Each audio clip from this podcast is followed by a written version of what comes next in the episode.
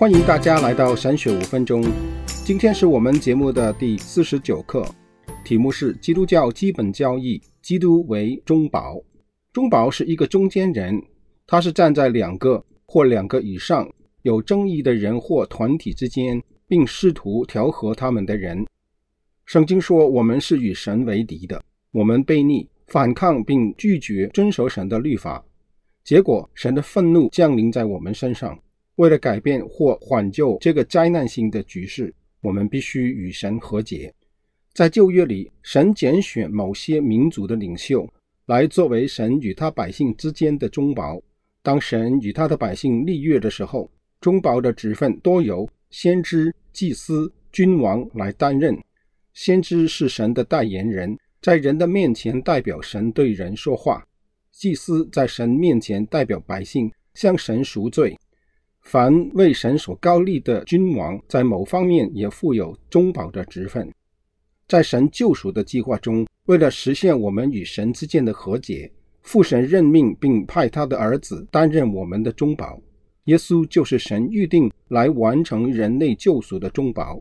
耶稣基督带给我们的，就是神自己的神圣威严，因为他是神道成肉身，然而他却拥有人性。乐意服从神律法的要求，这位中保的工作不是要说服天父将他的愤怒置于一旁，相反的，在神性的永恒商议中，父与子之间完全达成一致，圣子来做神与人之间的中保，更是唯一的中保。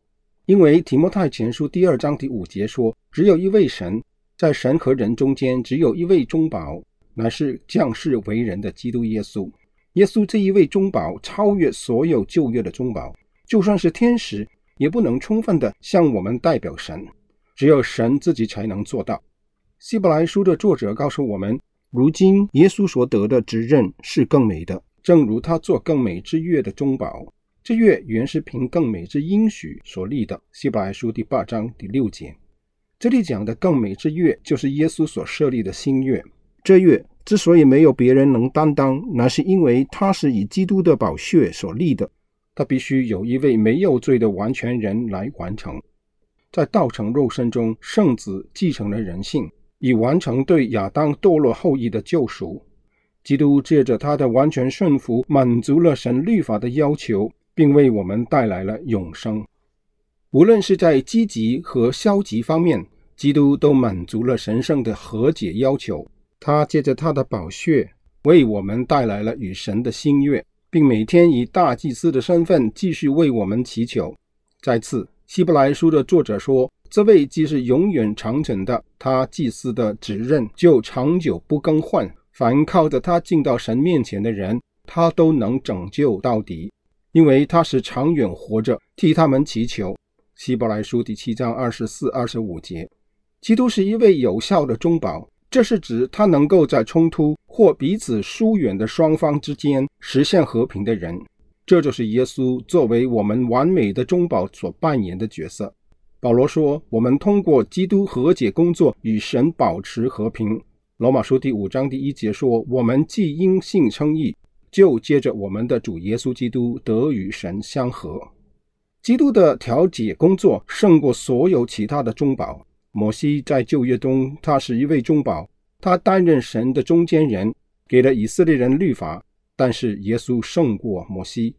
希伯来书的作者宣称，他比摩西算是更配得荣耀，好像建造房屋的比房屋更尊荣，因为房屋都必有人建造，但建造万物的就是神。摩西为仆人，在神的全家诚然尽忠，为要证明将来必传说的事，但基督为儿子。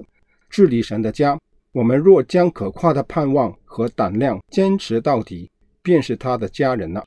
希伯来书第三章第三到第六节，耶稣以自己的生命换取成为我们的中保的身份，在神面前为我们长远祈求。基督对信他的人的爱与恩是不止息的，他不断为我们祈求，使我们得胜有余。保罗在罗马书第八章三十四到三十五节说。谁能定他们的罪呢？有基督耶稣已经死了，而且从死里复活，现今在神的右边，也替我们祈求。谁能使我们与基督的爱隔绝呢？难道是患难吗？是困苦吗？是逼迫吗？是饥饿吗？是赤身露体吗？是危险吗？是刀剑吗？弟兄姊妹，我们有如此的一位的中保，我们还有什么可怕的吗？还有什么不可以放下的吗？还有什么软弱不可以胜过的吗？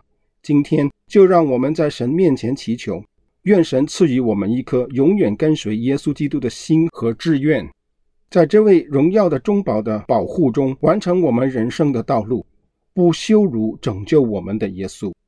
好，下回我们会讲到耶稣基督的三重职分，就是先知、祭司和君王，请大家留意。